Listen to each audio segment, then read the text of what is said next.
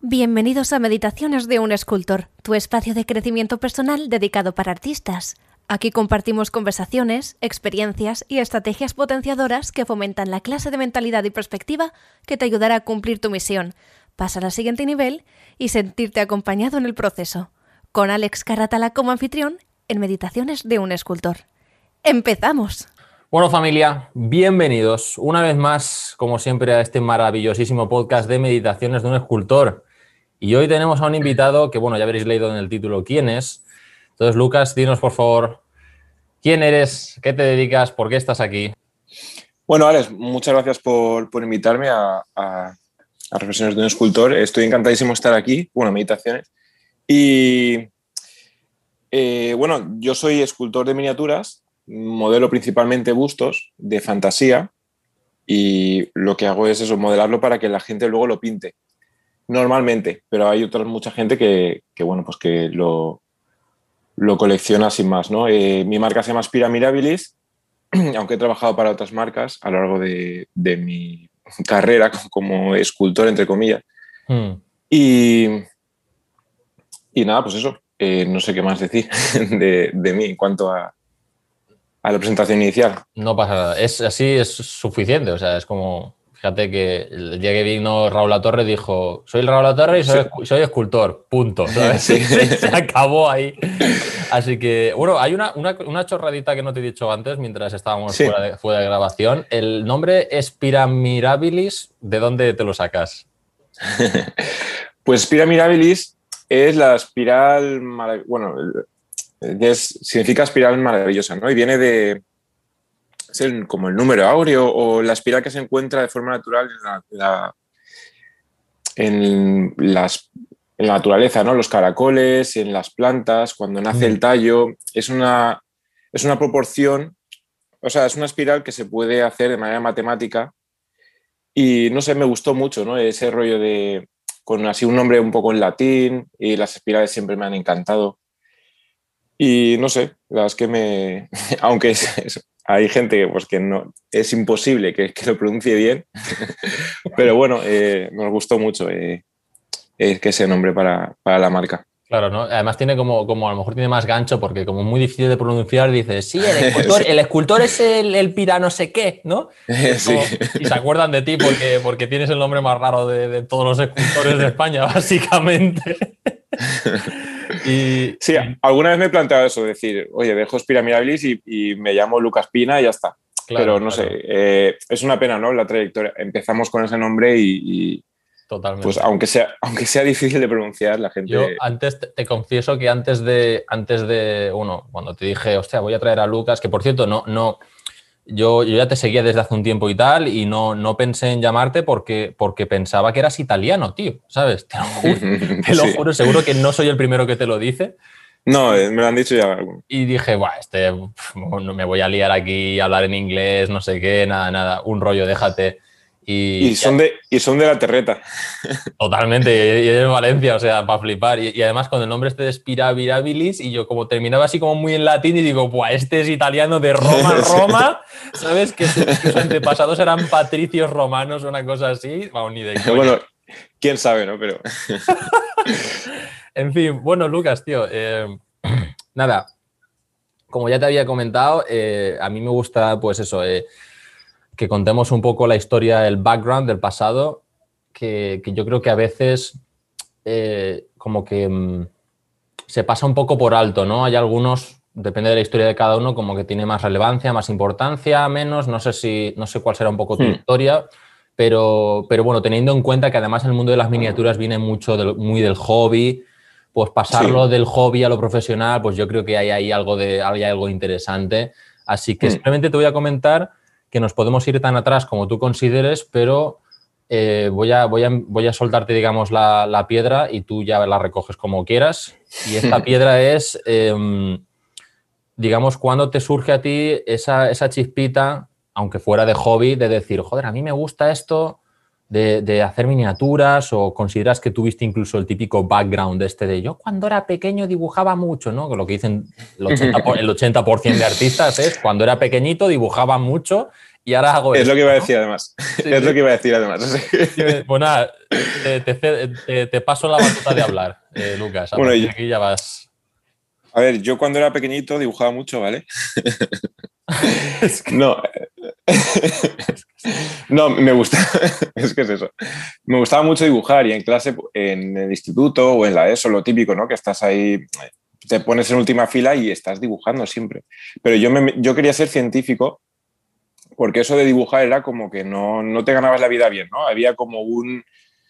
eh, los padres, o sea, era como, si te metes en Bellas Artes, eh, te vas a morir de hambre, por, ¿no? por decirlo de otra manera. Entonces yo dije, ostra, pues quiero, me gustan muchos animales, quiero ser científico, o sea, quiero ser biólogo. Y me metí en, en bachiller científico y es que, claro, si te metes en bachiller, es que una cosa es la ESO y otra bachiller, ¿vale? En bachiller es, tienes que estudiar todos los días y biología no es lo que yo pensaba que era.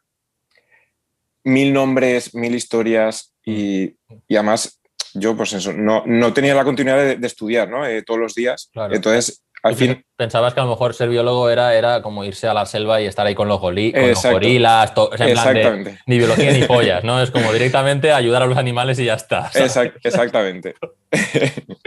Entonces descubrí que no, que, que era, o sea, que no tenía nada que ver. Y pues eso, eh, no estaba muy motivado ¿no? en, bachiller y mis padres me comentaron, oye, ¿por qué no estudias, por qué no te pasas al bachiller artístico? Que donde yo iba había bachiller artístico.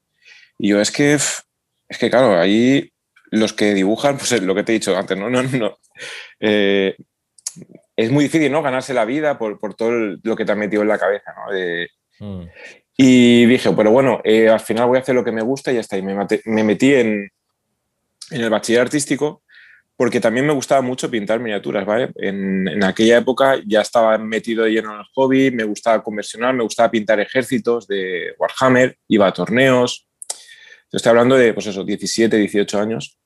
Y, y me, me flipaba y dije, bueno, pues me voy a meter ahí y a ver qué sale. Pero mi idea, o sea, me metí, luego llegué a Bellas Artes, pero mi idea era pintar, a mí me gustaba pintar, aunque soy, bueno, esto no, no mucha gente lo sabe, ¿no? Pero soy un poco daltónico. Hostia. Sí, no mucho, pero para cositas pequeñas y de cierta gama de colores así, verdes, pardos, ro- rojizos, ahí me, eh, me cuesta verlo, ¿no? Me cuesta diferenciarlo. Pero a mí me gustaba pintar miniaturas y dije, ostras, pues eh, igual si me meto en Bellas Artes seguro que acabo pintando mejor, ¿vale? Y entonces, nada, una vez entro en Bellas Artes, lo que descubrí que me gustaba y me encantaba era modelar. Coger el barro, eh, al principio modelábamos copiábamos esculturas con, a medida, ¿no? De, pues esto de aquí a aquí mide tanto, pues aquí lo, transfieres a tu escultura.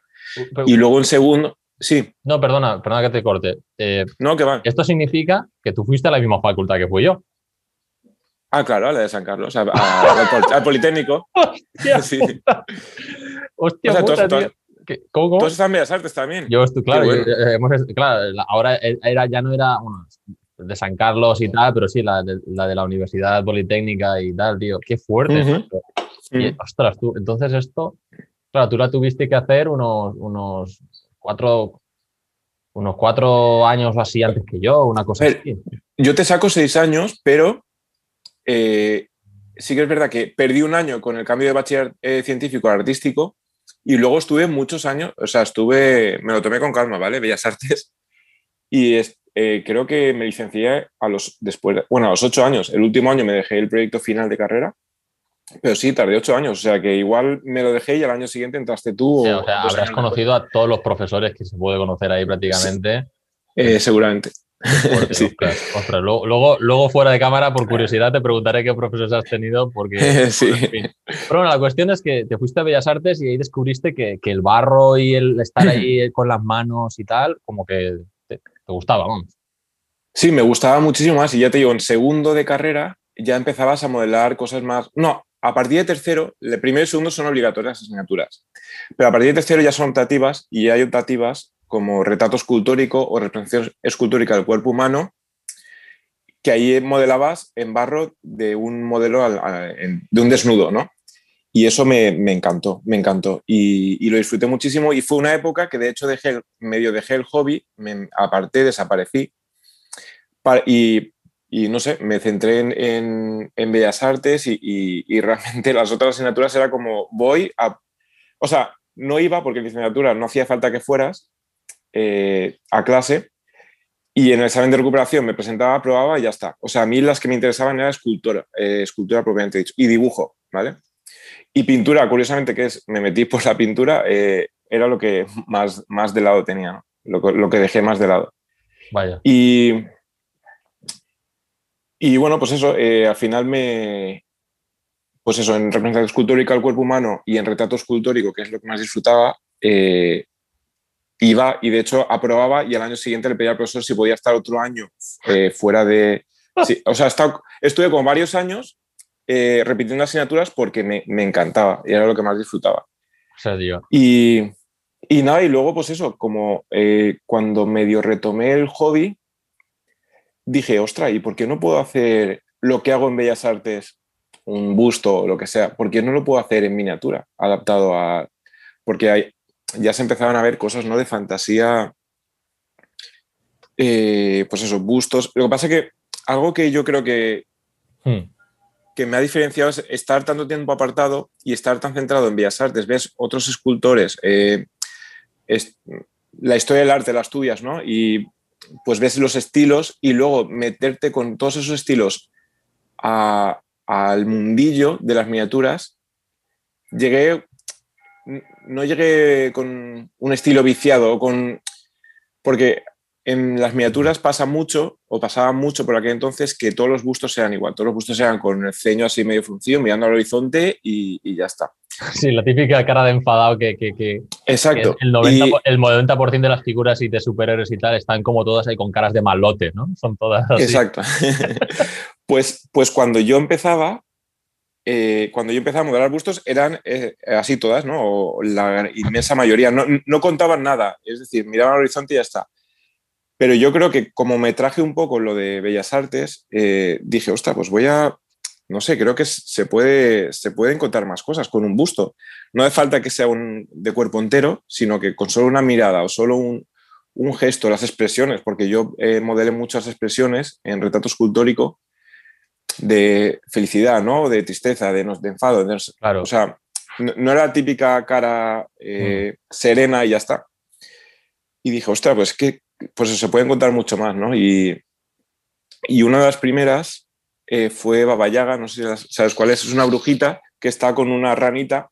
Me suena con un... Ostras, me suena muchísimo. Es que has hecho un par de...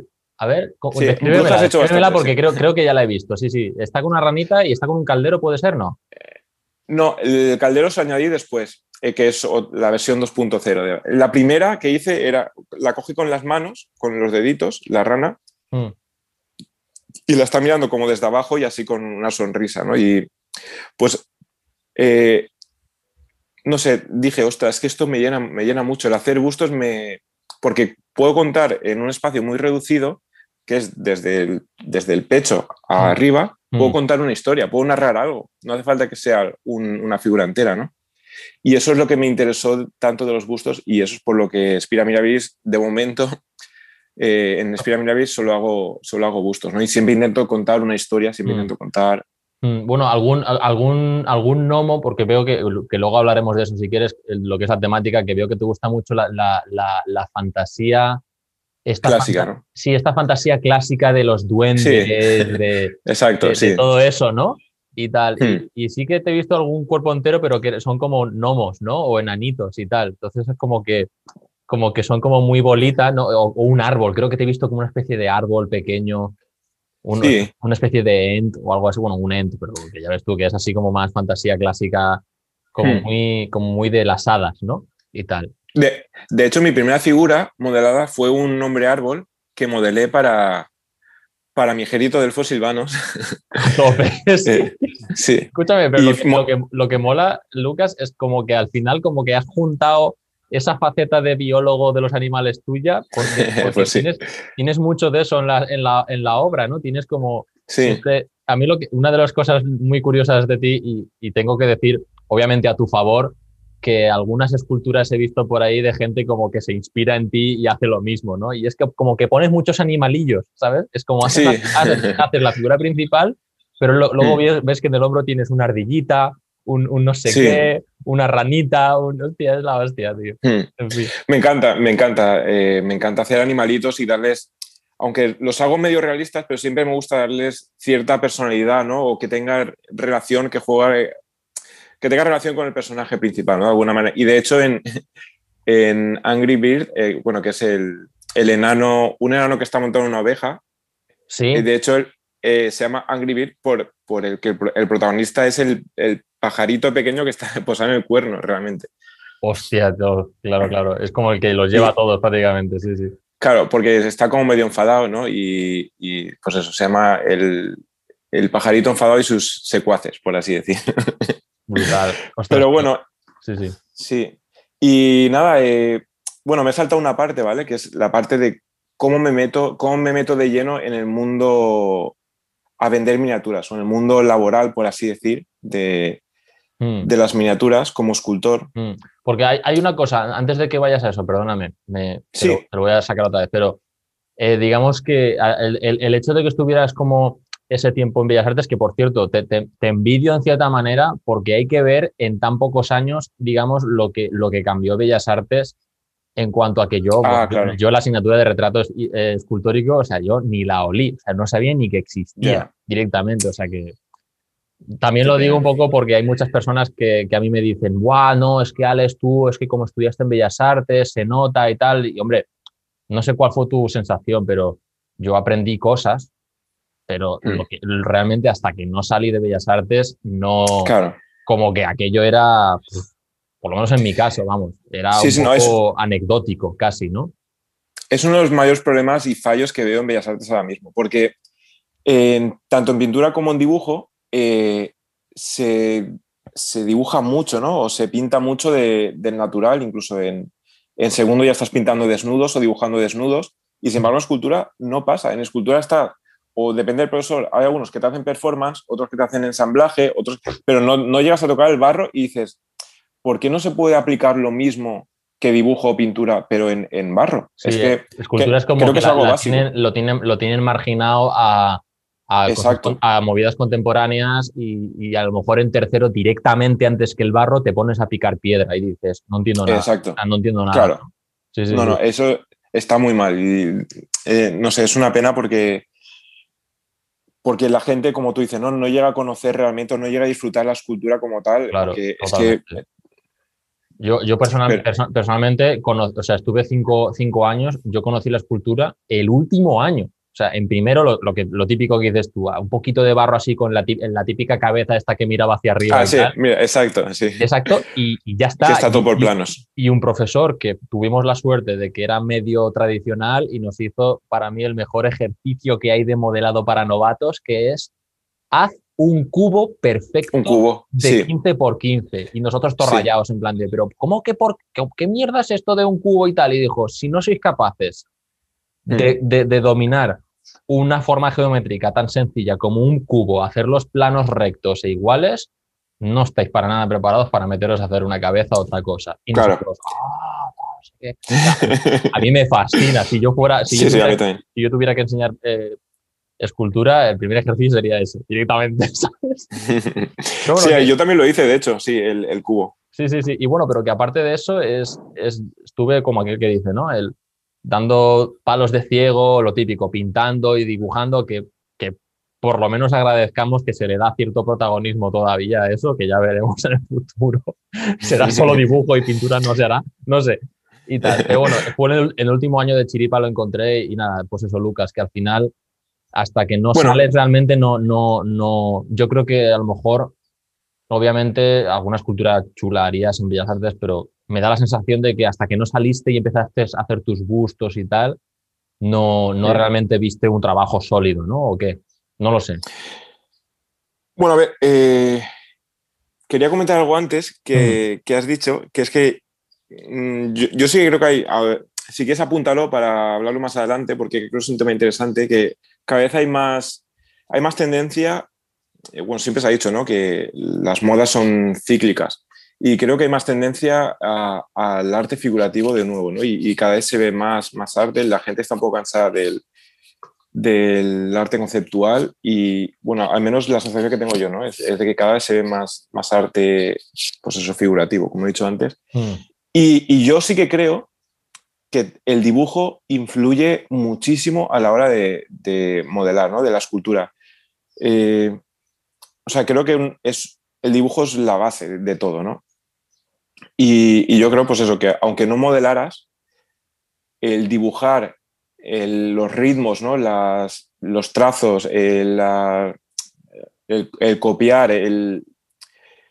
Sí, eh, mm. porque te ayuda a observar realmente, ¿no? Hagas, hagas, lo que hagas, incluso, incluso al revés. Yo creo que si, lo invirtiéramos, si tú quisieras ser dibujante, por ejemplo, pero, pero empezaras a practicar modelando, ¿sabes? Es como que una cosa se alimenta de la otra, ¿no? Y, Exacto. Y, a, mí yo comparto un poco esa sensación tuya porque en la, carrera yo sobre todo dibujé y pinté alguna cosa y como que cuando me metí en la escultura era como todo muy fácil, ¿no? Claro, ya, tenía mucho camino. Se, me hacía todo como súper sencillo, pero porque ya tenía un poco la mente entrenada de observar proporciones y todo. Exacto. Mm. Exacto. Eh, sí, yo creo que pues eso, el dibujo es el básico. Y como dices, ¿no? A la inversa, eh, modelar también, también ayuda mucho, porque comprende los volúmenes, comprendes la tridimensionalidad ¿no? a la hora de dibujar y a la hora de darle perspectivas y cosas así, pues a la hora de dibujar también. O sea, como tú dices, ¿no? Se, se alimentan unos de otros y, se, se, ayudan, ¿no? Se apoyan. Mm. Y perdona, la pregunta que me habías dicho antes, no, no, que no me acuerdo. Em, sí, no, no, no, recuerdo exactamente, pero creo que te había comentado que, bueno, que, cuando terminaste Bellas Artes y tal, que si no tuviste la, ah, si tuviste la sensación de que cuando, hasta que no te metiste, digamos, en lo tuyo, fuiste libre, entre comillas, dijiste, bueno, ¿y ahora qué? ¿no? Entonces, como que, hmm. Que también una cosa curiosa, ¿cómo descubriste el, el sculpe y, todo la, y la silla polimérica y eso, ¿no? Porque es como que del barro a eso parece que no, pero hay, hay, una distancia, ¿no? Claro, eh, a ver, yo, bueno, por suerte, la primera parte. Eh, yo, por suerte, en, las asignaturas optativas que te he comentado de retrato y representación, bueno, representación escultórica del cuerpo humano no, porque copias el modelo desnudo, pero en retrato escultórico tú podías hacer el retrato que quisieras, lo que quisieras. Entonces, ya, ahí ya tuve suerte porque ya empezaba a modelar faunos o incluso llegué a modelar un elfo una vez, ¿no? O sea, yo tenía libertad total para modelar lo, lo que quisiera, solo que a una escala uno uno, ¿no? Por así decir. Hmm. Eh, entonces, tuve mucha suerte en ese aspecto, ¿no? De, que nos diera tanta libertad para hacer lo que quisiéramos y yo creo que eso fue clave en, mi carrera, ¿no? Porque experimenté.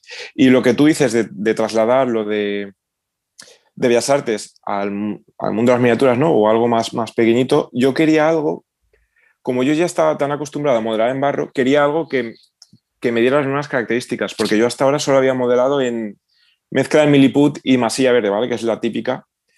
O, bueno, o de hecho te lo comentó Raúl también, ¿no? Que antes solo se modelaba con miliput mm. o que es una masillas epoxi, ¿no? Que, que las mezclas y se secan al aire. Claro. Pero a mí yo no me sentía nada cómodo trabajando con eso porque yo soy muy de ahora quito, ahora pongo, ahora, o sea, lo que me gusta es ir añadiendo y quitan. Adición y sustracción constante de material. exacto. Eh, una, por unas sucesivas eh, tomas de decisiones, ¿no? Vas añadiendo, ahora quito, ahora tal. Y es, esa libertad que te daba el barro me gustaba mucho y quería aplicarla también en las miniaturas. Y no sé cómo, la verdad es que, si te soy sincero, no sé cómo eh, vería a alguien, ¿no? Que, que, modelaba, que modelaba así, que modelaba en... Creo que fue por un curso de Alan Carrasco, no sabes quién es. un curso de... Me suena mucho, tío. Me suena, Alan, Alan Carrasco es un escultor. te va a gustar mucho, ¿eh? Sí. Te va a gustar mucho Alan Carrasco porque, ah, bueno, aparte que es un clásico, es, de Francia, pero, pero ya te digo, eh, hace muchas anatomías o no sé. Y dio un curso en el Escorial de modelado y yo creo que fue a partir de ahí eh, cuando te, enseñan las bases, ¿no? y, lo disfruté muchísimo.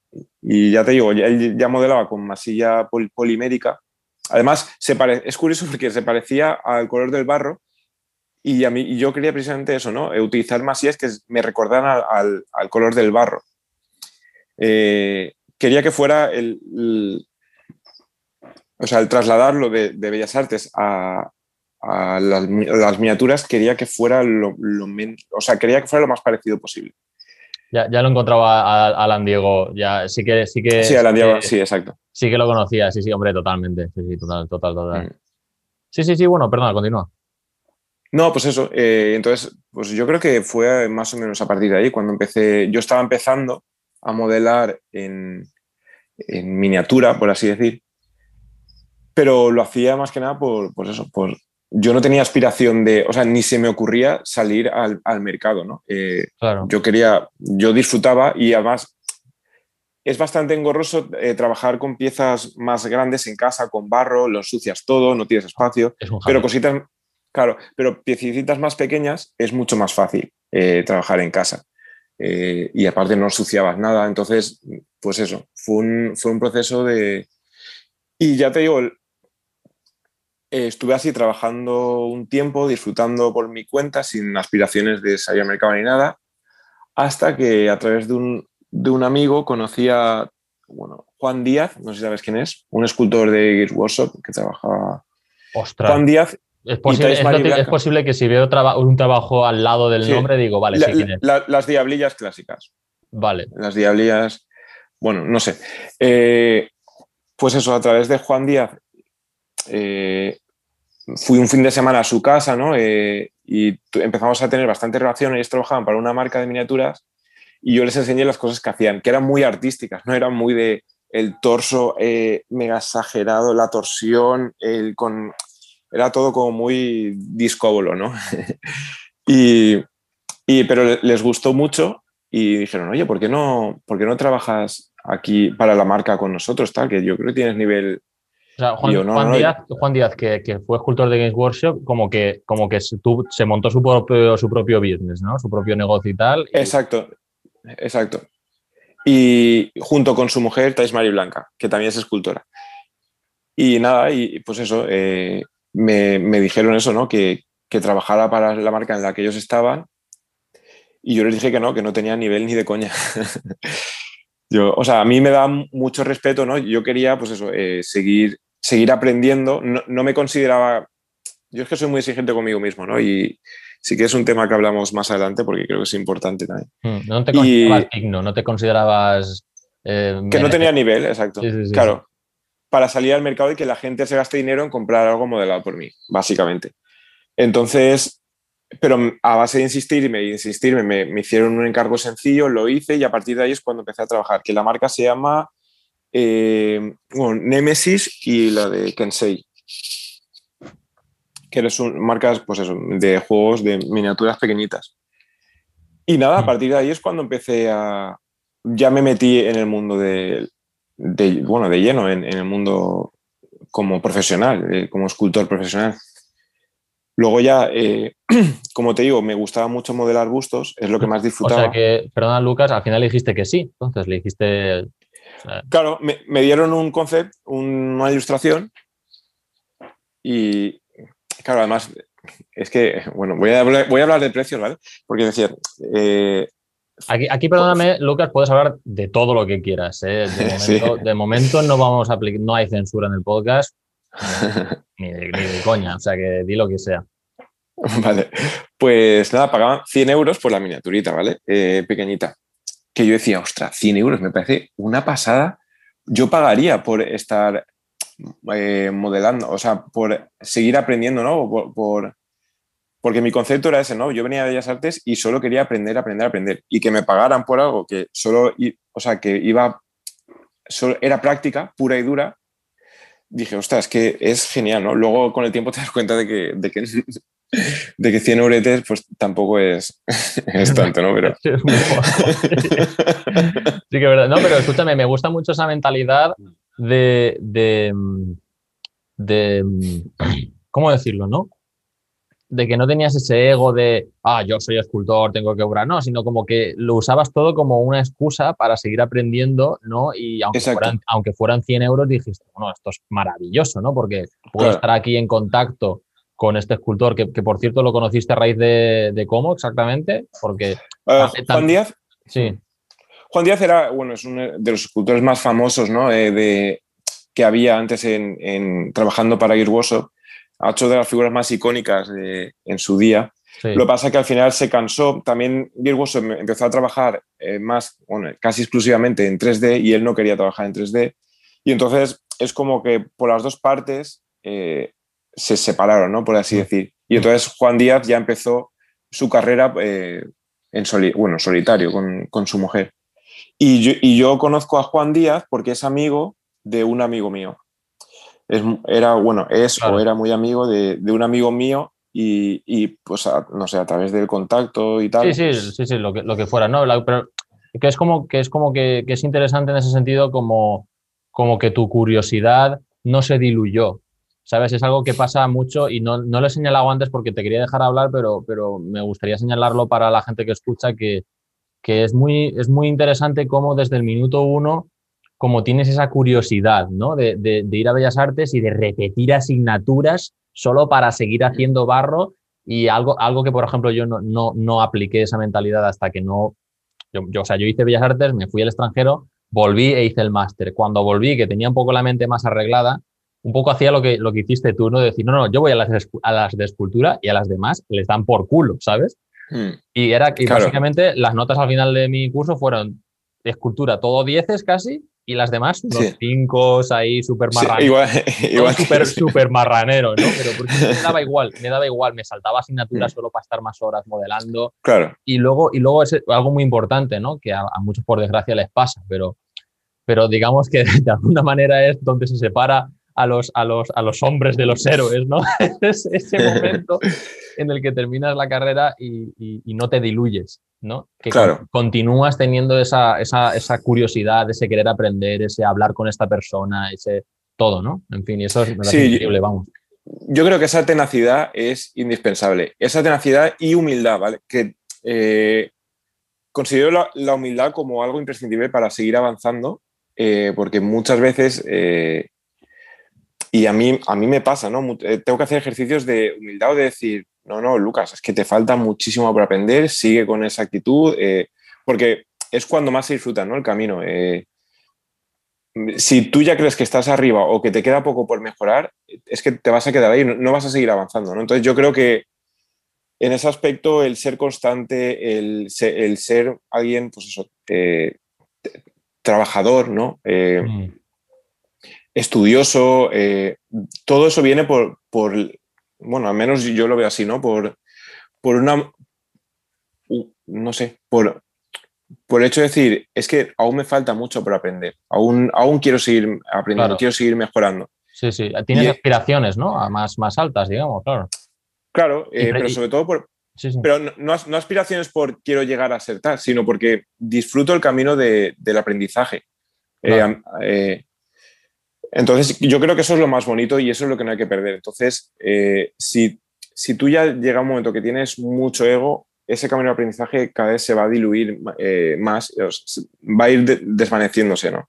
Claro. Y, y es, es, no sé, es lo que no, no quiero que, que, pase, ¿no? Porque si, si, llegara a pasar, ya, yo creo que ya dejaría de disfrutar. Claro, ya, ya, ya. Joder, pues. Bueno, eh, Lucas, perdona, que, que, nos habíamos liado hablando de esto pero eh, creo que nos hemos quedado en la parte de, que de, ese, proceso en el, que, en el que tú estás todavía un poco como en mentalidad de hobby hasta que, bueno, estás ahí con, Juan Díaz y tal, y ese saltito, digamos, a decir, venga, vamos a hacer esto un trabajo de verdad, ¿no? ¿Cómo, cómo es eso? Pues mira, además, eh, bueno, me, me salta una parte también importante en, en mi carrera, que fue cuando me fui de Erasmus a, Francia, a Saint-Étienne. Porque Alan Carrasco, el que te he comentado antes, vivía en Lyon, que está a, a 40 minutos en coche de, de Saint-Étienne. Y como yo no tenía casa, y a él ya lo conocía del curso este que te he dicho y de algún, algún, contacto, ¿no? alguna coincidencia, eh, muy amablemente me dejó estar en su casa, viviendo en su casa, eh, pues una semana diría.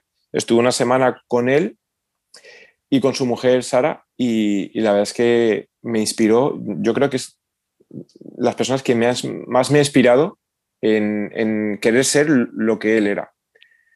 Eh, porque... Escúchame, Lucas, eh, ah, yo creo que, por lo menos para mí, desde mi perspectiva, yo creo que has cumplido el, el sueño húmedo de todo artista.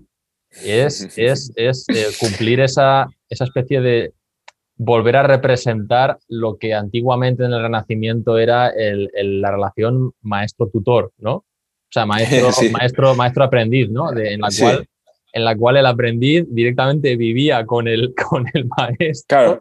Claro. Lo, que pasa es que, yo ahí no modelaba, porque él tenía su estudio y yo esos días lo que hacía era buscar casas y, poco más, ¿no? Y, pero ah. me, me, me flipó mucho porque ya digo, su casa era un pisito, eh, pero me flipó mucho porque él eh, tenía un corcho, o sea, tenía su mesa de trabajo y un corcho, ¿no? El típico corcho que te pones ahí enfrente. Mm. Y había un cartelito que ponía volonté, disciplina.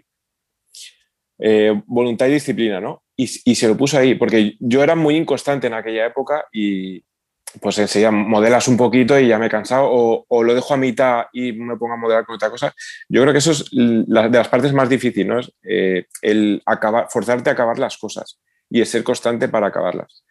Porque en aquella época al menos mi mente era como que eh, bullía, ¿no? De ideas de... Muy disperso, era muy disperso, muy poco ordenado, claro. y empezaba a modelar esto, pero ahora me cansaba o no, sabía cómo resolverlo, pues me ponía con otra cosa. Y, y no sé, y me, me flipó eh, lo constante que era y lo disciplinado que era. O sea, a X hora se ponía a trabajar, estuviera yo por casa, eh, que se ponía a trabajar, se encerraba en su cuarto y ya está. Y, y me flipaba. Y entonces, mientras él trabajaba, yo me iba a su biblioteca, a, su, a su estantería que estaba llena de libros de referencia de mil cosas y me ponía a verlas. Y es que me mm, descubrí muchos artistas que me encantan y, y me inspiraron ahora un montón. Y, y, ya te digo, es que dije, es que quiero ser, o sea, quiero ser como él. ¿vale?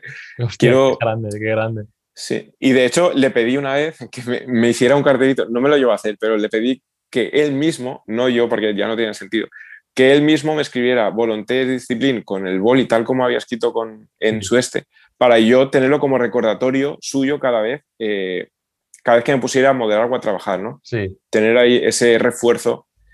Eh, y, ya te digo, pues yo creo que ese fue un, factor, fue un factor determinante a la hora de decir, esto es lo que quiero y esto es lo que tengo que hacer para, para conseguirlo. Es que hay, personas, tío, hay, hay mentores, personas, eh, alguien que nos inspira, tío, que llega a un punto en que, aunque no sea una relación como súper profunda, ¿no? Pero puede ser un profesor que tuviste de pasada, una semanita. ¿no? en Francia y tal, pero te marcan para toda la vida, macho. Y, sí, y, podríamos decir que gracias a esta persona yo, soy, yo hago esto, ¿no? Yo tengo la sensación. totalmente. Con, un par de mm. personas tengo también esa sensación y es súper raro, pero súper maravilloso al mismo tiempo, ¿no? Sí, es, es muy, muy bonito. Muy, muy bonito, la verdad. Y pues eso, al final, ya te digo, eh, tomándolo como referencia a él y todo lo que trabajaba, pues yo al volver a casa pues me, me forzaba, ¿no? me empecé a forzar a trabajar, a cumplir, pero porque lo tenía como referencia a él, ¿no? Y decía, mira, ahora ¿qué haría ahora? Pues ahora se pondría a trabajar a estas horas, tal. Eh, ¿Y cómo acababan las miniaturas, Alan? Pues eh, las acababa, o sea, lo dejaba mucho más limpio. Pues venga, Lucas, tú fuérzate. Yo siempre he dicho que mientras modelas hay una zona de confort, pero, o sea, cuando te fuerzas a, mejorar algo a lo que no estás acostumbrado, es cuando das un pasito más y que, es una zona muy incómoda.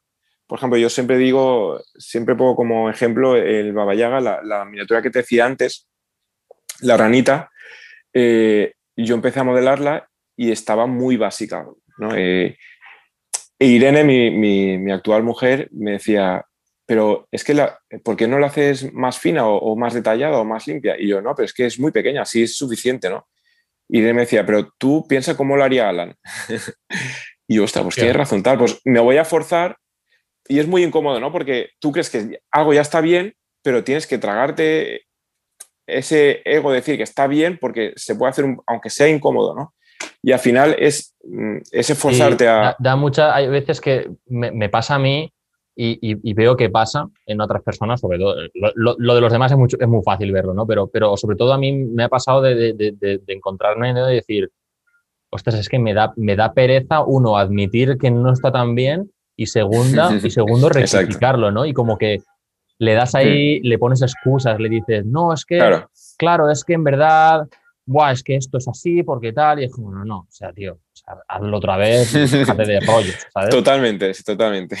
Eh, las excusas típicas de, eh, no, pero es que esto es suficiente o esto está bien, es que la gente no se va a dar cuenta o, o, mil historias. lo que no se ve no se pinta, ¿no? Ese, ese, lema, ese lema de las miniaturas que es lo que no se ve, no se pinta, ¿no? Entonces el volter por detrás está con el pecho, eso no se pinta. Exacto. Tal cual, tal cual, eh, es, es así. Entonces, nada, ya te digo, eh, pues es muy incómodo, ¿no? Pero esforzarte a cada vez decir, venga, esto no está bien, un poco más, venga, no lo has hecho bien, esto un poco más. Es lo que, lo que te, hace también mejorar, ¿no? Mm. Claro. Y entonces, si quieres, Alan, eh, uy, Alan, madre mía, Lucas, perdóname. Em, hay, un, hay, un, hay un tema que es top en general, eh, de, por lo, bueno, al llevar yo el podcast, tampoco es que yo sea ninguna eminencia, ¿no? Pero al llevar el podcast, pues me ha dado la, la oportunidad de interactuar con, con ciertas personas que, que en Instagram me preguntan o lo que sea. Y hay una pregunta que es top en general, que es cómo me meto en la industria, ¿no? ¿Cómo empiezo a trabajar? ¿Cómo me hago de esto? ¿Sabes? Están siempre como, que yo lo entiendo, ¿no? Yo también, y tú también te lo preguntarías, de decir, tío, ¿cómo, cómo cojones empezamos a hacer de esto una profesión de verdad, ¿no? ¿Cómo, cómo pasar realmente de hobby a estar aprendiendo algo, el típico encarguillo marranero este que te sale de, por, por cuatro perras y a los tres meses no, ¿sabes? No te vuelve a salir otra cosa, ¿sabes? ¿Cómo, cómo, cómo, claro. ¿cómo es eso, Lucas? En mi caso, yo creo que tuve bastante suerte y fue bastante fácil. Eh, sí que es verdad que cuanto más, cuanto mejor seas, más oportunidades vas a tener. Y al final contactas a alguna marca o algún amigo de no sé qué, y cuando esas cosas empiezan a ver, si tú eres bueno, las marcas van a ir a ti, ¿vale? Pero eh, yo sí que tuve bastante suerte porque yo empecé con mi, propia marca, por así decir, eh, Claro, es que no es lo mismo eh, ser freelance que tener tu, propia marca, ¿no? Ser freelance, pues un poco sería, bueno, no sé, tú lo sabes mejor, ¿no? Y además tampoco es lo mismo modelar en formato 3D que tradicional. Bueno, al final sí que es un poco lo mismo, pero no sé ya te digo, en mi caso tuve bastante suerte porque... Sí, o sea, tampoco le des más vueltas, simplemente cuenta tu experiencia y ya está, si tampoco tiene más. Sí, sí, tuve bastante suerte por eso, ¿no? Porque eh, empecé a trabajar con, bueno, bueno, en su día era HV Miniaturas, ¿vale? Héroes y villanos, que, que luego se separaron, pero ellos tenían como varias líneas de escultores diferentes. Entonces, a mí me gustaba modelar en 3D, o sea, en 3D, perdón, modelar bustos y y llegó a ellos lo que yo hacía y les gustó y me propusieron eso, empezar una línea de bustos modelada por mí eh, de lo que yo quisiera y ellos se encargaban de, distribuirla y de venderla, ¿no? Entonces empezamos así y modelé un elfo, un elfo oscuro y un enano trezándose la barba, que no son muy conocidos ahora, no, pero en su día empecé así hasta que se separaron porque eran dos socios los que llevaban HV, se separaron y entonces en ese momento dije, vale, pues eh, voy a seguir mi camino. O sea, esto me ha servido para meterme, he aprendido mucho, sé de qué va más o menos el rollo, pues ahora voy a arriesgarme y, hacer lo que a mí me gusta, ¿no? Pero no tenía muchas pretensiones de nada. Realmente, incluso con la babayaga que te he dicho, la brujita con la rana, hice una tirada de 37, porque yo empecé a sacar ediciones limitadas de 37, porque dije, es que no creo que se vendan más. No, no creo que haya tanta gente, ¿vale? Que quiera comprar mi busto. Y dije, pues saco 37, que ahora lo piensas y dices, es una locura, ¿no? El, la última, el último busto que he vendido, el del Ronin, se vendió en 830.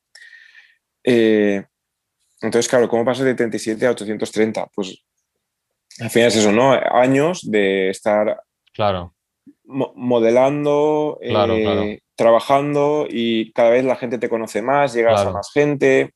Hay, una, una, cosita súper curiosa que yo creo que vamos a liquidar muy rápido y es como, en este proceso, tú, porque esto se, habla poco, ¿eh? ¿eh? ¿Tú, ¿Tú consideras que, o sea, o en tu caso, tuviste que, te viste obligado a, a tener que trabajar de otra cosa al mismo tiempo que hacías esto? ¿O todo fue como muy paulatino de manera en la que, en la que pudiste de alguna manera eh, simplemente solo, solo dedicarte a, esculpir, ¿no? Porque, ostras, eh, yo, por ejemplo, en mi caso, y supongo que en de muchos, ocurre eso, ¿no? Que en las redes o en lo que sea se ve que eres escultor y que modelas y tal, pero tú no sabes lo que pasa en la trastienda, ¿sabes lo que te quiero decir? Y entonces, claro, ostras, eh, con 35 copias, ¿sabes? Uno no vive, ¿sabes lo que te digo? ¿no? Entonces... Claro. Eh, pues mira, eh, no, no he trabajado de, o sea, he tenido la suerte o la desgracia, porque yo llegué a presentar varios currículums, ¿no? En, hice una, una vuelta por, por, toda Valencia tirando currículums en todas partes, McDonald's y cosas así, y no, no me llamaron, ¿no? No, no, no acabaron cogiéndome. Pero he tenido, por ejemplo, trabajé en Gears Workshop unas navidades, eh, pero no he tenido trabajos de esos que digas eh, me quita media jornada, ¿no? He tenido la suerte de que mi familia, en ese aspecto, siempre, siempre he podido contar con ellos, ¿no? siempre me, me, me, han apoyado en ese aspecto hasta que yo encontré un trabajo. Y, y, ya te digo, cuando me fui de Erasmus, lo mismo, me, era, era, una beca que, que, te pagaban el, te daban el dinero suficiente para pagarte el alquiler y claro, ya está. Claro, así no, no, es, es, es cojonudo, sí, sí, totalmente. Sí, sí, claro. sí. En, entonces, he tenido la suerte siempre de esa, ¿no? De, o sea, yo tengo muchos amigos, ¿no? Que, que han tenido que, que trabajar y, y, estudiar a la vez o... Mm. Pero bueno, no, sí, no, no ha sido en ese sentido me identifico contigo. Tengo una situación parecida en la cual yo a veces lo pienso y digo, madre mía, aquí, si, suerte, si, sí. si, yo no tuviera el apoyo que tengo ahora mismo, estaría jodidísimo, ¿sabes? Porque no podía mm. dedicarle las horas que a lo mejor eh, Claro. Las horas que no estás trabajando de otras historias, pues estás modelando como un cabronazo, ¿sabes? Y, y eso claro. como que te acelera el proceso de alguna manera, ¿no? Sí, no, desde luego. No es lo mismo trabajar ocho horas en McDonald's todos los días que llegas a casa cansado y solo quieres eh, eh, tirarte en el sofá y ver una peli. Entonces, eh, ese día ya no has modelado nada. A, no, no, hago nada en todo el día y, y, pues voy a modelar, ¿no? Bueno, no hago nada todo el día. esto, esto fue mientras estaba estudiando. Claro, o sea, claro. yo creo que no ha habido ningún año que digas, sea, yo empecé a trabajar mientras estudiaba. Empecé a trabajar como escultor profesional, por así decir, mm. mientras estudiaba Bellas Artes. O sea, coincidió un poco ahí los últimos años. Claro, claro. De, de hecho, mi, mi, proyecto de final de carrera en Bellas Artes fue eh, documentar y enseñar lo que yo hacía en miniaturas. O sea, wow. enseñaba el, claro, enseñaba el concepto, mira, me han pedido esto y yo hago esto. O sea, más, más proyecto final que esto porque yo me quiero dedicar a esto. Entonces, es y al final, ¿eh? sí, sí, sí, sí. sí, sí. Y mi, mi, proyecto final de carrera no lo trabajé prácticamente porque era cosas que ya había hecho y ya me habían pagado wow. por ellas. Ostras, tío, sí. me siento muy identificado también en eso, tío, porque yo tuve un, una mentalidad parecida en el proyecto final. Dije, bueno, yo, yo quiero hacer claro, y hacer estas historias, ¿no? Entonces, pues esto es el trabajo, ¿no? En fin, muy bueno, tío, la verdad. Eh, nada, eh, Lucas, yo creo que nos acercamos como, como al final de la historia en cuanto a, en cuanto a lo que es ya Spiramidabilis y, y todo, ¿no? En fin. Y, y, luego te, te, voy a sacar el tema este de, de, sentirse digno o no después de esto, o sea, ¿vale? A, porque yo creo que es algo que, que, que preocupa en general, ¿no? El, el, cuándo soy suficientemente bueno, ¿no? Y todo eso, pero bueno, sí. Terminamos con esto si quieres y pasamos a lo otro, ¿vale? Vale, claro. Pues. O sea, eh, lo cuento yo, ¿no? No me hace ninguna pregunta ni nada. No, simplemente te dejo proseguir un poco con, con ese, con ese vale. decir, ostras, yo sacaba 20... Se ha quedado ahí un poco en vacío. Bueno, pero bueno, me lo dices sí, no, tú o qué no, hago, pero, ¿no? no por, claro, porque pensaba que me ibas a hacer alguna pregunta o algo. Pero... Nada, nada, ¿qué va? Es simplemente eso, que, que te pasaste de, de, de las 35, eh, te pusiste a hacer ahí la primera figura en 35 copias y ¿qué pasa? Hmm. ¿Y luego qué? ¿no? Claro, pues eh, veía pues que nada, en segundos se vendían, porque yo no tenía página web antes, eh, todo era por, por, mails, ¿no?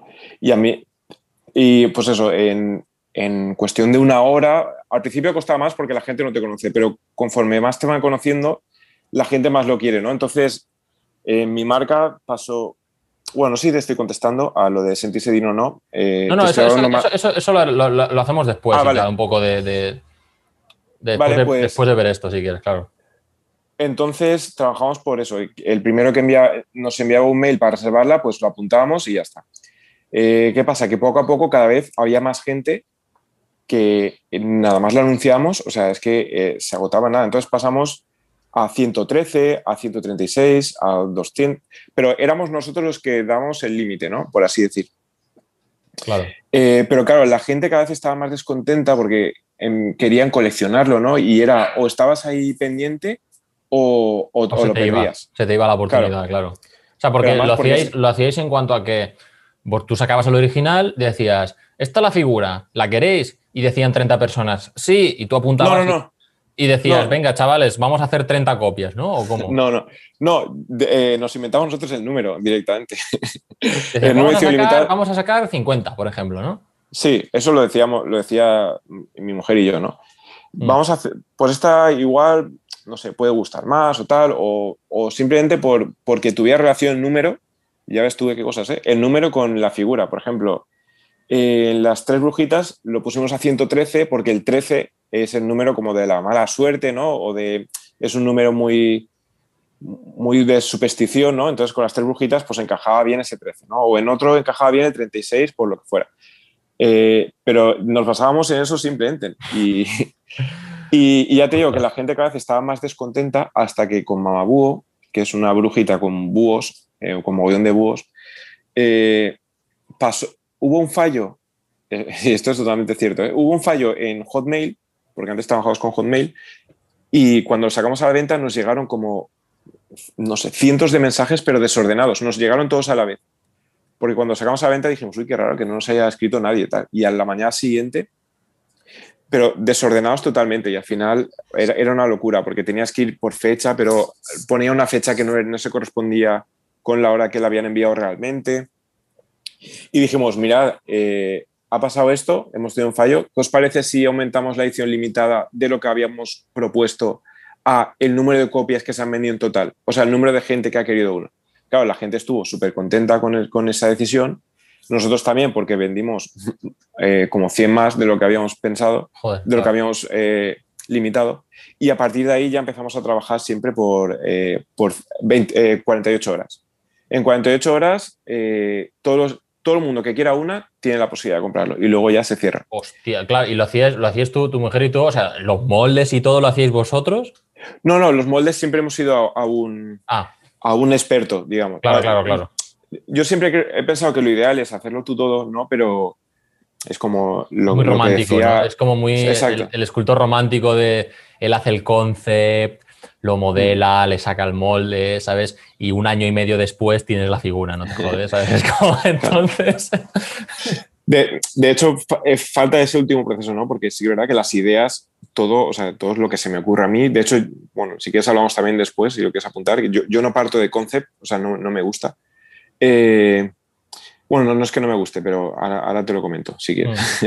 Tranquilo, tranquilo. Eh, Lo recordaré. entonces, y, y ya te digo, eh, preferimos que lo haga, porque eso es- es- requiere mucho tiempo, ¿no? El tiempo que no, no tenemos o que yo prefiero estar modelando antes que estar haciendo copias, por ejemplo. Y que, que aparte requiere también mu- mucho tiempo de aprendizaje el, el llegar a, hacer copias perfectas. Claro. Y, y entonces Mm. ahí sí que sí que trabajamos con, con terceros para que nos hagan las copias, Mm. siempre a la mejor calidad que hemos encontrado en el mercado, porque no me gusta modelar algo y estar con una mano o con la uña tal, eh, invertir un mogollón de tiempo para que luego una- en una copia eh, no, no se lo dé la máxima calidad posible. Claro, claro, claro, totalmente. Y lo que te decía de los concepts es, realmente yo, te- yo me apunto las ideas y, y me gusta trabajar directamente sin, sin concept porque el concept como que, si trabajo en concept es como ritmos o volúmenes muy, muy colocados, pero no quiero que me influya, no quiero ceñirme a- al concept porque, bueno, tú lo sabrás, ¿no? Eh, no funciona igual algo en 2D que en 3D. Claro. O, eh, cuando tienes en mano, pues te sugiere otras cosas, pero yo prefiero tener libertad 100%, o sea, total a la hora de modelar que tener que ceñirme a un, a un concept Sí, sí, sí. eh, sí. como tal. Entonces, pues en ese aspecto siempre intento no rehuir de, de cualquier... O, por supuesto, tomo referencias, siempre eh, referencias de inspiración, de... eh, te metes en Pinterest, ¿no? O, o ilustradores que, que me encantan, pues no sé. Mm. Sí, para coger que te- ideas, porque es normal, o sea, no, no, no, nada sale de tu cabeza mágicamente, es como siempre tienes Mm. una idea, una referencia, incluso alguna fotografía de alguna anciana de estas, de las brujas que haces y tal. Mira, esta, mujer, este tipo de cara, este tipo de retrato me inspira, ¿no? Y como que lo versionas un poco y al final sacas algo tuyo, es totalmente, vamos. Hmm. De hecho, mi manera de trabajar, mi manera de trabajar es muy de caricaturizo, porque busco la expresión. Eh, si está sonriendo, la sonrisa la hago muy exagerada. Y luego, como que poco a poco, lo que tú dices, ¿no? Me baso en, en fotos reales de, de, en retratos ¿no? que, que, me inspiren y voy como añadiendo y cada vez parto de esa caricaturización a algo como más, más realista, eh, esos, esas arrugas, no sé. Eh, claro. Entonces, eh, me, gusta eso, ¿no? Que, que, tenga siempre la base un poco exagerada, un poco forzada, pero sin embargo que, que, también tenga ese, ese realismo, por así decirlo. Totalmente. tengo la perra ahí. Nada, tranquilo, no pasa nada. Si algún ladridillo, no te preocupes. No te preocupes. Nada, esto, Lucas, em, bueno, yo creo que a partir de aquí ya simplemente fue aquello escalarlo y seguir continuando y una vez, te, una vez te posicionas se genera lo que yo llamo el efecto bola de nieve, que puede ser en, en descendente, que es que, tomes una mala decisión, que te lleve una mala situación, que te lleve a tomar peores decisiones y así sucesivamente. Y luego está la bola de nieve invertida, ¿no? La que va hacia arriba, que es cuando entras en el mundillo, sacas el primer trabajo, te sale el segundo, luego el tercero, modelas más porque trabajas más, ganas más dinero, estás más motivado, etcétera, etcétera. Y al final es como todo, todo hacia arriba. Sí, todo. sí, sí, sí. Sí, de hecho, eh, pues lo que te comenté, ¿no? Al principio, aunque tenía mi propia marca, eh, yo aceptaba muchos encargos, ¿no? Porque,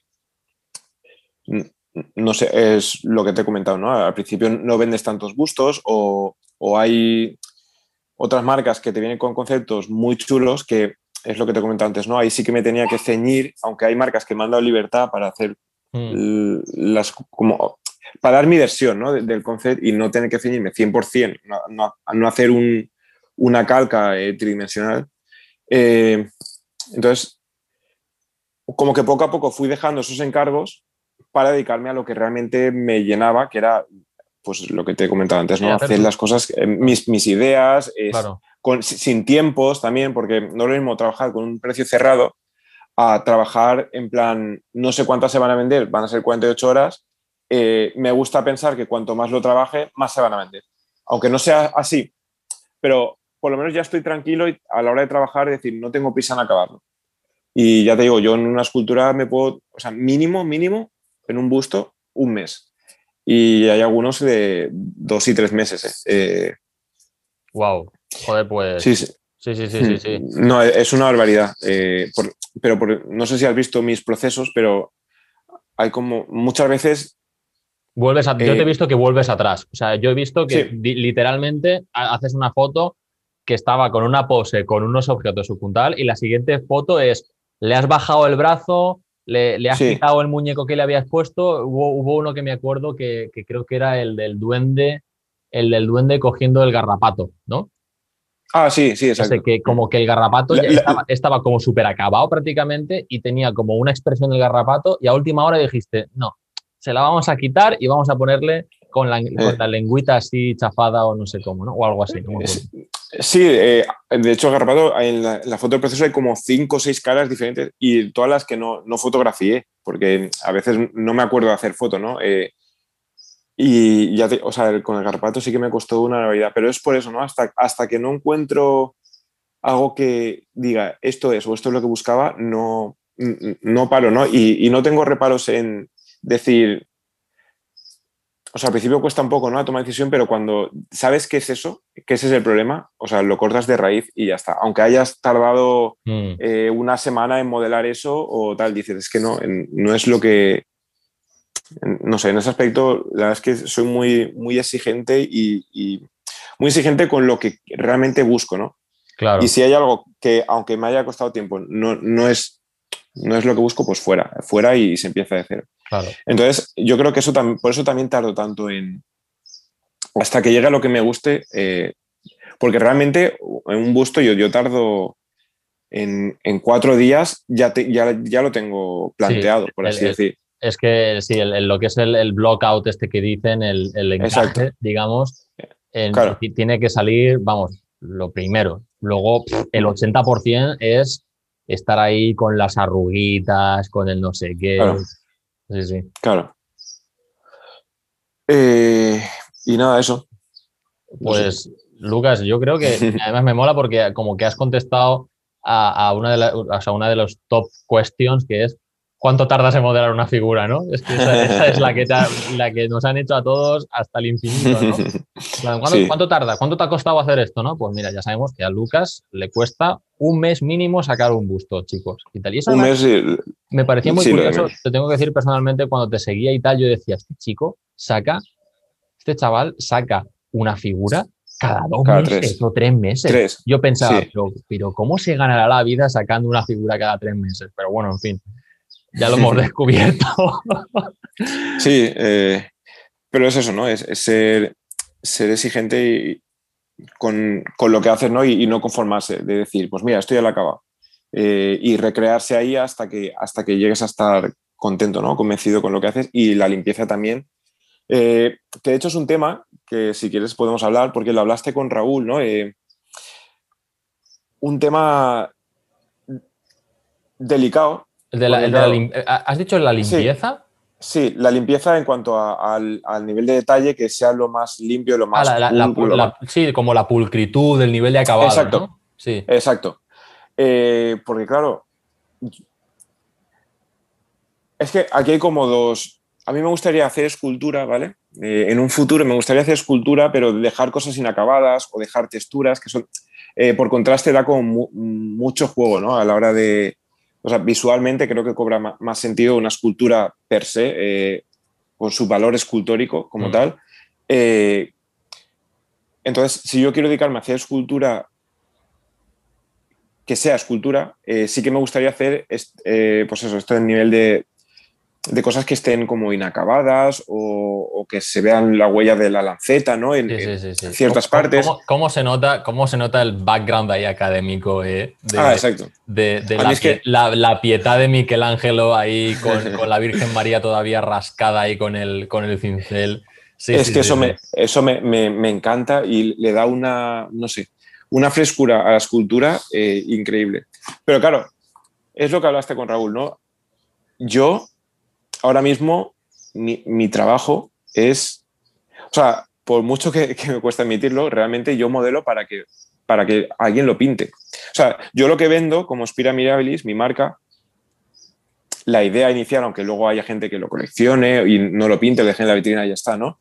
Pero mi idea sí que es dejarlo todo lo más limpio posible hasta el último recoveco para facilitar al pintor o para que el pintor disfrute por alguna manera, ¿no? Yo, Claro. vendo, un, un- yo vendo un producto para que el pintor lo disfrute por algún... No, no Mm. sé. Y por, por eso no doy tampoco tanto nivel de detalle a ciertas cosas, sino que lo, insu- lo insinúo para que... Por ejemplo, una de las cosas que más me da rabia o que más me gustaría hacer es modelar la mirada. De hecho, es algo que yo hago en los originales. O sea, una vez se hacen las copias, los originales luego los cojo Y, los- y- le, tapas, el- le tapas el ojo, lo haces bola, lo haces una bolita, ¿no? Y tal. No, no, la o sea, yo vendo los míos eh, con, la, con el globo ocular totalmente liso, Sí. para que el pintor lo, lo pinte. Sí. Entonces, a- yo lo que hago después es cojo la Dremel, hago un agujerito y ya juego con los brillos, con el tal, con Exacto. el iris, porque eso es lo que le da alma realmente. La mirada es, es, vamos, en un busto además, es que es lo más fundamental, No, no, no, es o sea, le, le da la vida. Eh, Somos, tenemos, eh, somos de la misma escuela porque, y además, y además literal, porque, porque en- en- por lo yo hago 3D, antes hacía plastilina y tal, pero bueno, yo me pasé al 3D y en los renders hago, o sea, le dejo, digamos, el, el- como si fuera el, el ojo taladrado, ¿no? Para, para Ah, con, con la luz y tal. Que luego sé que cuando se va a imprimir, yo lo que hago es le tapo la bola y ahí no hay que discutir, pero, pero obviamente, sí, sí, totalmente, ¿eh? Lo de Claro. los ojos es que es una cosa increíble, Y- macho. Y además es, es muy artístico, a mí, a, a mí me, me satisface mucho porque también depende, o sea, digamos que hay falseas, ¿no? Depende de cómo la luz normalmente viene escenital, ahí puedes jugar con los reflejos, con si es un ojo más profundo o un, un ojo más claro, más Claro. oscuro, eh, con más brillos. En- y eso me gusta, ¿no? El, el insinuar que, que haya vida eh, eh, o que pasen cosas ¿no? De- dentro del ojo, que haya como reflejos, que haya, no sé, movimiento, no, no sé cómo decirlo. Y... Hay expresión al final, hay, hay, una, hay, una, hay una expresión ahí, hay unas microexpresiones faciales en las cuales somos muy mm. sensibles, ¿no? Los humanos. Exacto. Es como que... Eh, sí, sí. Aunque, aunque tengas una cara neutra, como que, como que le ves la cara y sabes si esa persona está, está preocupada de algo o simplemente... Exacto este, o, le atraes, tiene una mirada como muy seductora, ¿sabes? Aunque no esté expresando nada con las cejas ni con los labios, nada, nada, es como te mira y dices, Buah, esta persona ya te he calado, ¿no? Entonces, con las, con las figuras transmitir eso, ¿no? ¿Te refieres a eso? Sí, sí, totalmente. Eh, lo que pasa que es eso, es algo que no puedo hacer en las esculturas eh, originales, sino que, o sea, en las esculturas que vendo, porque eso ya lo dejo como un regalito, ¿no? De toma pintor para que lo disfrutes tú.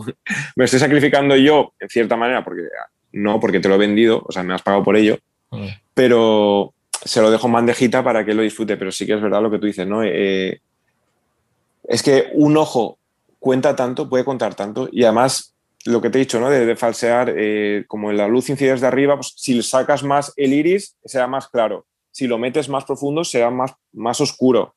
Eh, o si le das más brillitos, eh, ese brillo puede tener como cierta melancolía o como en, el troll, por ejemplo, que le, haces, le insinúas como ahí, no sé. Pero bueno, es algo complejo de explicar ya. ahora mismo sin, sin así hablando. Sí, es que, pero, bueno, yo creo que el, que modela y el que está en escultura entenderá un poco lo que decimos. Hmm. Lucas, yo por no, por no quitarte más tiempo, si quieres voy a, vamos a pasar a algo que te quería comentar, que es, que me resulta muy curioso, ¿no? Es aquello de, como de ser digno, ¿no? De sentirse como suficientemente bueno, ¿no? Que, que lo hemos como dejado ahí un poco aparcado, un poco que, ¿qué tienes que decir respecto a eso, ¿no? Respecto a ti mismo, o un poco si lo has superado de alguna manera, ¿no?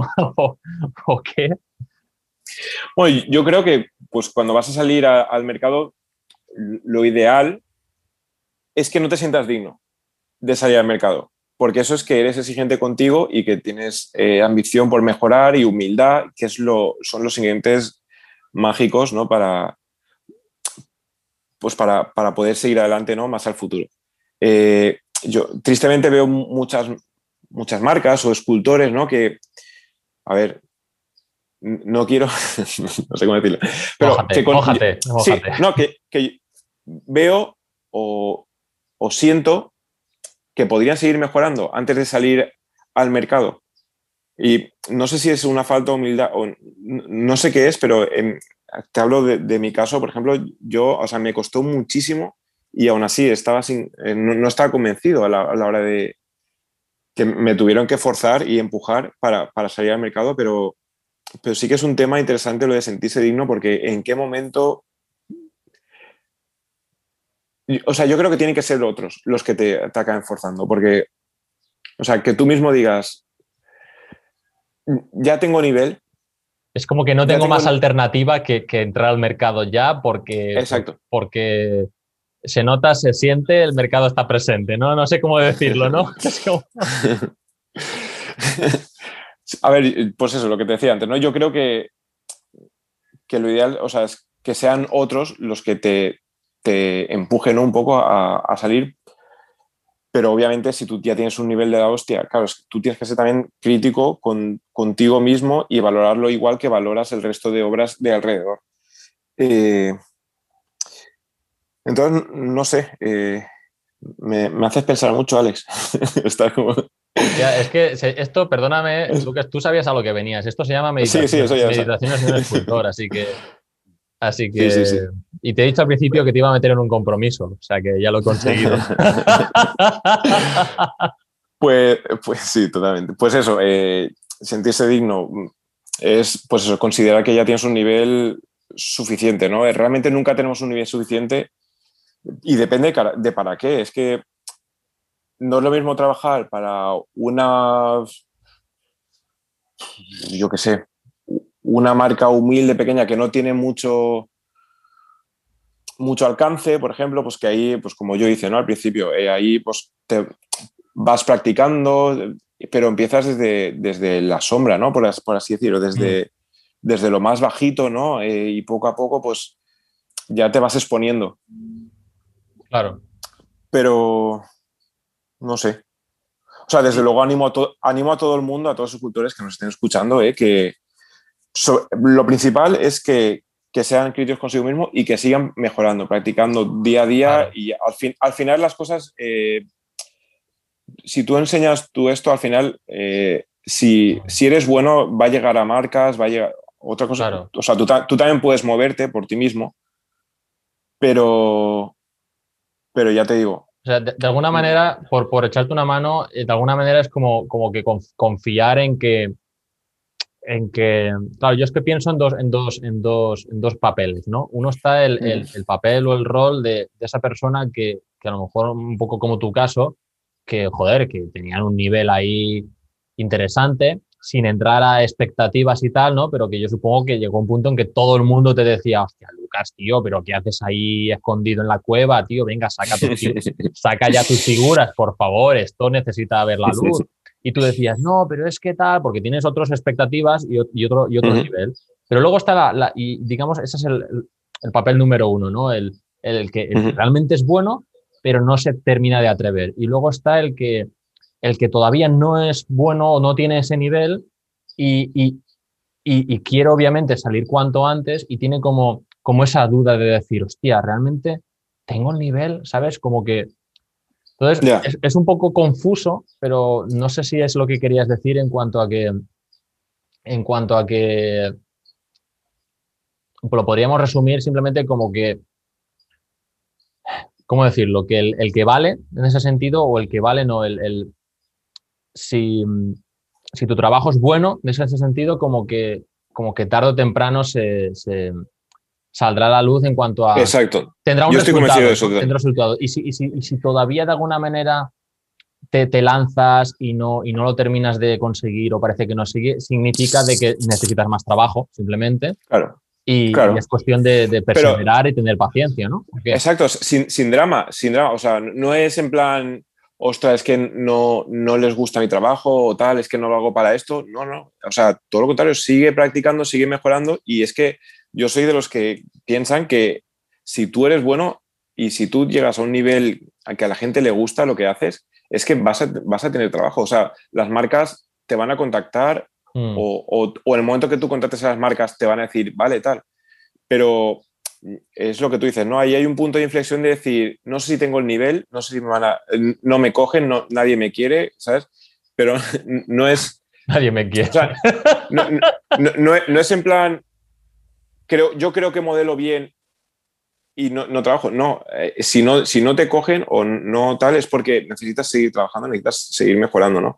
Y es peligroso también porque hay veces que no tienes nivel suficiente y otras marcas te cogen y ahí tienes que ser también tú autocrítico, decir, mira, voy a trabajar para esta marca para sacarme, para ganarme el pan mientras sigo mejorando, mientras sigo eh, claro. modelando. Ostras, eso, eso, es, eso daría también para otro tema largo, ¿eh? porque, porque, o sea, es como, el estancarse, ¿no? Ahí, porque a día de hoy, y no me acuerdo con quién lo hablé, es como que hay mercado para todos, ¿no? Hay mercado para los que tienen un nivel alto, un nivel intermedio y un nivel bajo, ¿no? Obviamente todo pagado a su, a su correspondiente precio, ¿no? Es, sí. Pero, pero sí, sí. que es verdad que, que, te puede pasar de que a lo mejor una marca pequeña que no puede invertir mucho, ¿no? Te contrata o haces un trabajo para esa, para esa marca, ¿no? Y, y estás como una parte de ti a lo mejor está ilusionado de decir, guau, estoy trabajando porque estoy aprendiendo, pero, pero debería por lo menos haber una parte de ti que dice, lo que hablabas tú de esa humildad, ¿no? Al principio, de decir, hostia, venga, va, que hemos besado un poquito el santo trabajando ahora al principio, pero hay que subir el listón, ¿no? O sea, esto me lo voy a tomar como un entrenamiento para aspirar a algo más, ¿no? No quedarme ahí sí.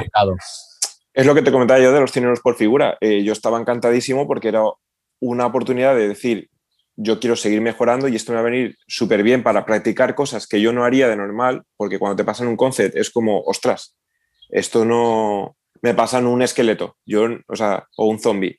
Yo, yo que soy más de modelar en enanitos o gnomos o lo que sea, dices, hostia, esto me, me, saca de mi zona de confort, pero me van a pagar para que yo siga aprendiendo, ¿no? Eh, te lo puedes tomar así. Pero sobre todo eso, no, no perder la, las ganas y la ilusión de, de seguir aprendiendo. Yo creo que esa es, que esa es la clave, vamos, no sé. Claro. Que no, que no es salgo al mercado y ya está. Sí, es salgo al mercado, pero. Ya me, ya me, relajo, ya he trabajado, ya está, conseguido, ¿no? Claro. salgo al mercado, pero ¿qué nivel tengo? Eh, me comparo con otros. ¿Puedo seguir mejorando? Sí. Eh, y es lo que tú decías, ¿no? Cuanto más mejores, obviamente más, a más gente vas a llegar y eso económicamente yo creo que tiene que repercutir de alguna manera, no sé. Claro, sí, sí. Ostras, pues Lucas, yo te voy a decir una cosa, se lo digo a todo el mundo, me estaría aquí una hora más, quedaría otra Ah, vez sí. contigo.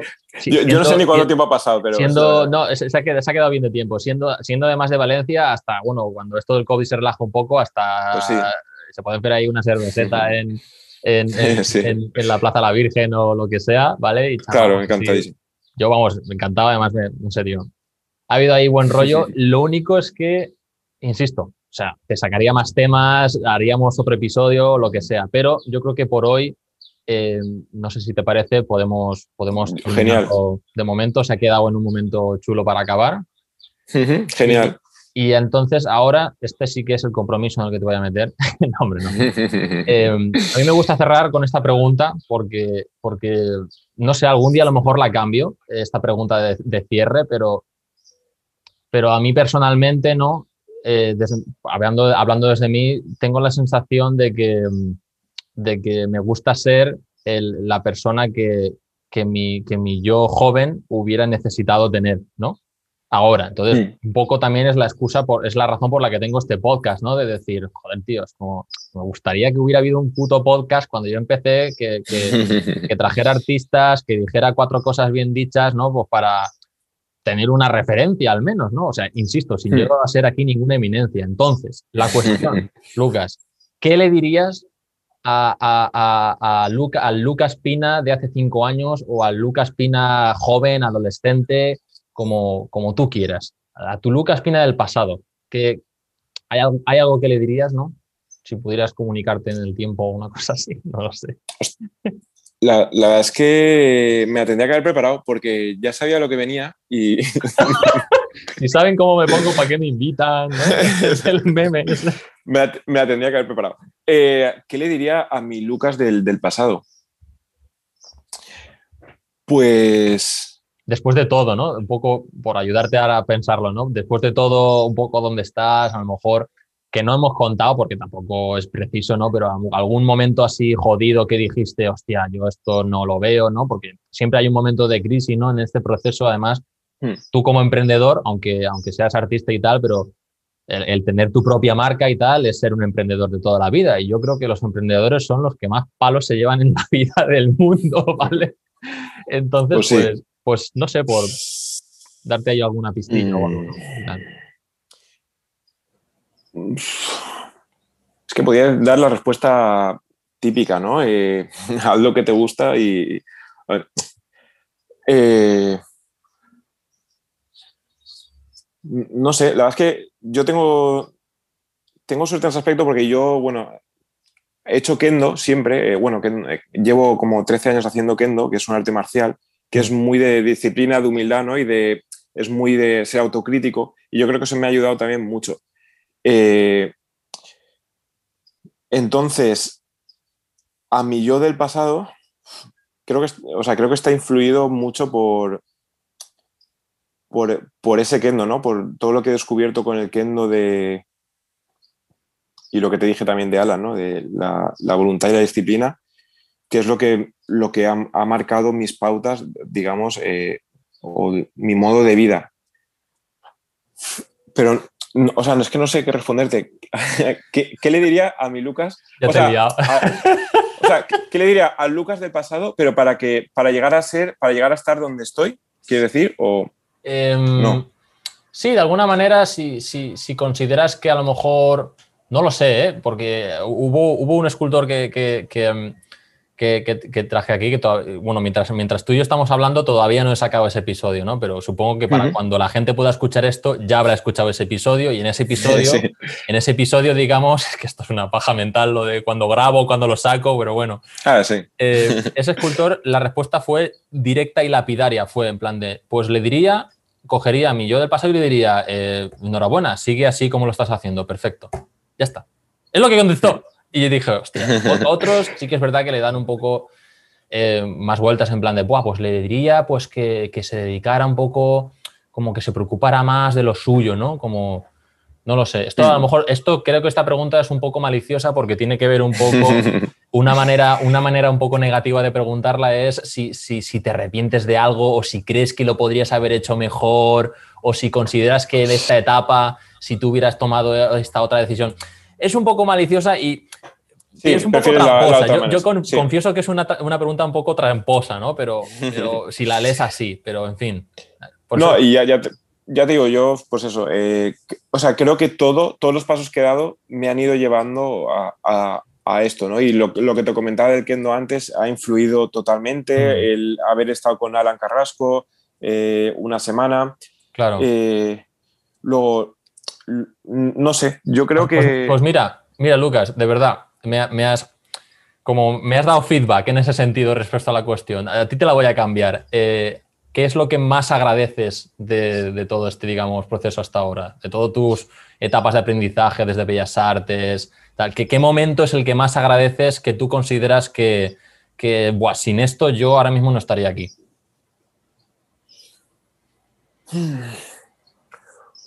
Pues seguramente lo que te he comentado antes de Alan Carrasco. Eh, pues por, o sea, ver cómo trabajaba y decir, eh, yo quiero ser así. Además, es que es un tío, eh, o sea, hiper majísimo, eh, o sea, encantador. Dije, es que quiero ser, o sea, quiero ser como él, quiero que mi vida sea, sea así, ¿no? Y tienes, lo tienes como referencia y yo creo que eso me, cambió. Hubo algo ahí dentro, el, chip que te dice, voy a, a partir de ahora, ese punto de inflexión de yo no sabía por dónde iba y de repente se encarrila, ¿no? Y dices, vale, pues voy, por aquí, este es el camino. Ese punto de, dar palos de ciego a tener por fin una dirección en tu vida, ¿no? Exactamente. Y, lo que te he dicho antes, yo creo que el kendo también me ha ayudado muchísimo. En las artes marciales, eh, bueno, y por supuesto tener a mi mujer que, todos los días me... Eh, bueno, ahora ya no tanto, ¿no? Pero al principio sí que me, metía mucha caña, ¿no? De decir, venga, que ya son las nueve, ponte a trabajar, venga, ¿sabes? Porque yo creo, yo creo que, sí, sí. Y te lo digo así porque yo soy un poco de, bueno, ya en media hora me pongo tal, no sé qué, pero Irene, mi mujer, era muy de, no, si tu horario es a las nueve, pues a las nueve empiezas a trabajar. Y, y, es, y eh, pues eso, todo eso, todo eso te va forzando, digamos, a... Es que yo creo que lo más difícil es trabajar, o sea, tener tu horario y trabajar constantemente y sin, sin perder fuelle, ¿no? Por eso lo que tú comentabas antes, creo que mucha gente empieza fuerte pero se acaba como diluyendo porque o pierde constancia o se desmotiva porque no, sabe incluso, incluso pierde fe, ¿no? Porque más que la disciplina y tal, porque yo tengo, yo soy, tengo una disciplina un poco, un poco de mierda. O sea, trabajo todos los días, pero soy un poco, soy un poco caos con los horarios, de dormir, de no sé qué. Pero pero digamos el, mínimo hecho a lo mejor de creer en ese sentido en, tu causa, en tu misión, eh, hostia, aunque vayas un poco a trompicones, pero, pero sigues, ¿no? En fin. Exacto. Hmm. Yo creo que eso es lo, importante, la clave, digamos. Pues, Lucas, de verdad, eh, yo por mí cerramos aquí, después de haberte puesto en este aprieto, bueno, eh, pensaba que ibas a poner más aprietos como hablar de 3D o cosas así. ¡Hostia! ¡No me jodas, tío! A ver, no te lo... a ver, no te lo he sacado porque de alguna manera yo entiendo que, de momento estás cómodo.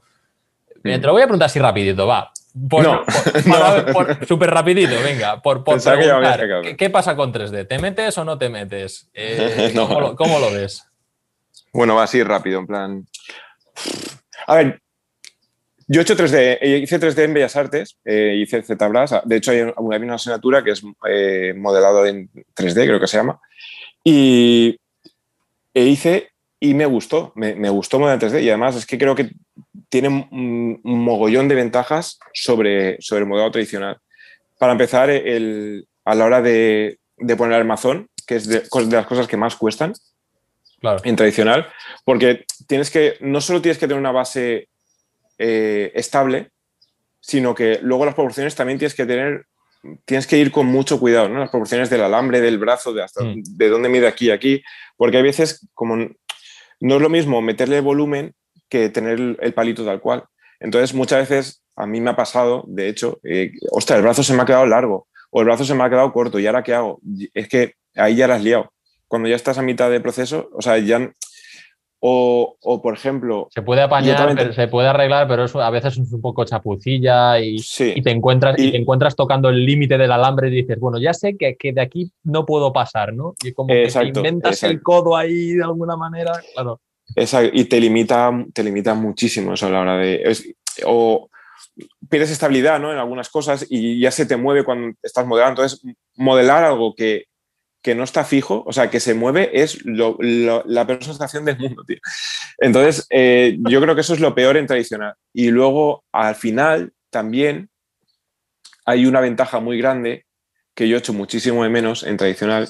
O sea, hay una ventaja muy grande en 3D, en quiero decir, que es una vez ya tienes la, escultura hecha modelada, puedes ir reajustando las cosas. Eh, o a mí alguna vez me ha pasado, ¿eh? ¿no? De decir, ostras, ahora creo que le haría la cabeza un poquito más grande. O el sombrero se lo, haría un poco más torcido y, más, y también más grande. O, o, la mano se me ha quedado muy grande, la voy a hacer un poco más pequeña. Mm. Ese tipo de reajustes son los que, lo hablaste también con Raúl, son los que marcan la diferencia de una escultura buena a una escultura muy, muy buena.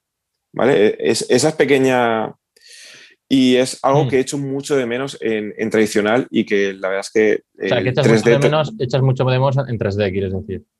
Exacto, he hecho mucho de menos, bueno, he hecho de menos eso, el tener la posibilidad de poder reajustar las cosas, de ahora hago la, cara un poco más grande, no, ahora el brazo un poco más largo, un poco más, porque es, ya te digo, eso es lo que hablaste con Raúl, ¿no? Eh, es lo que marca la diferencia y, y, es muy difícil de hacer en eh, tradicional. Bueno, aunque de momento vemos que te apañas en tradicional y bastante bien, creo yo. ¿eh?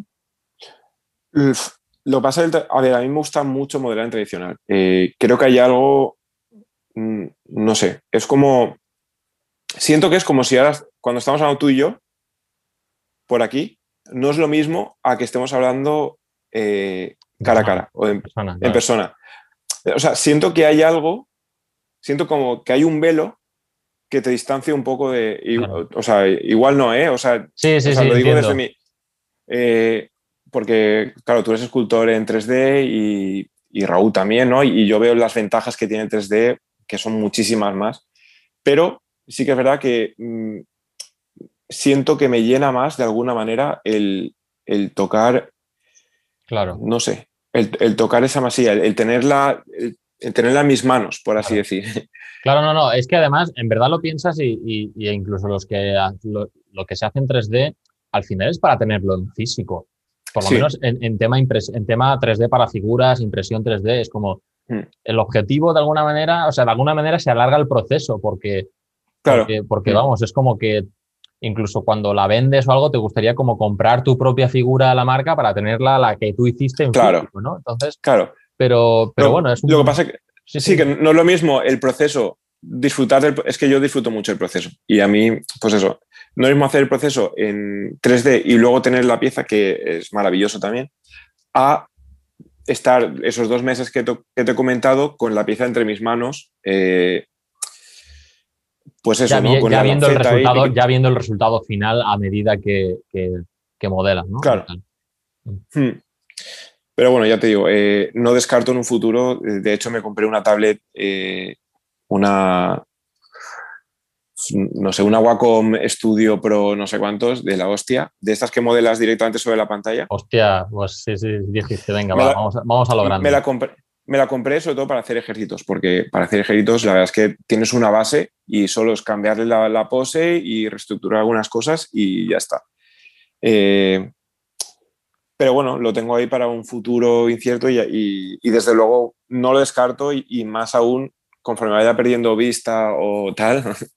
claro.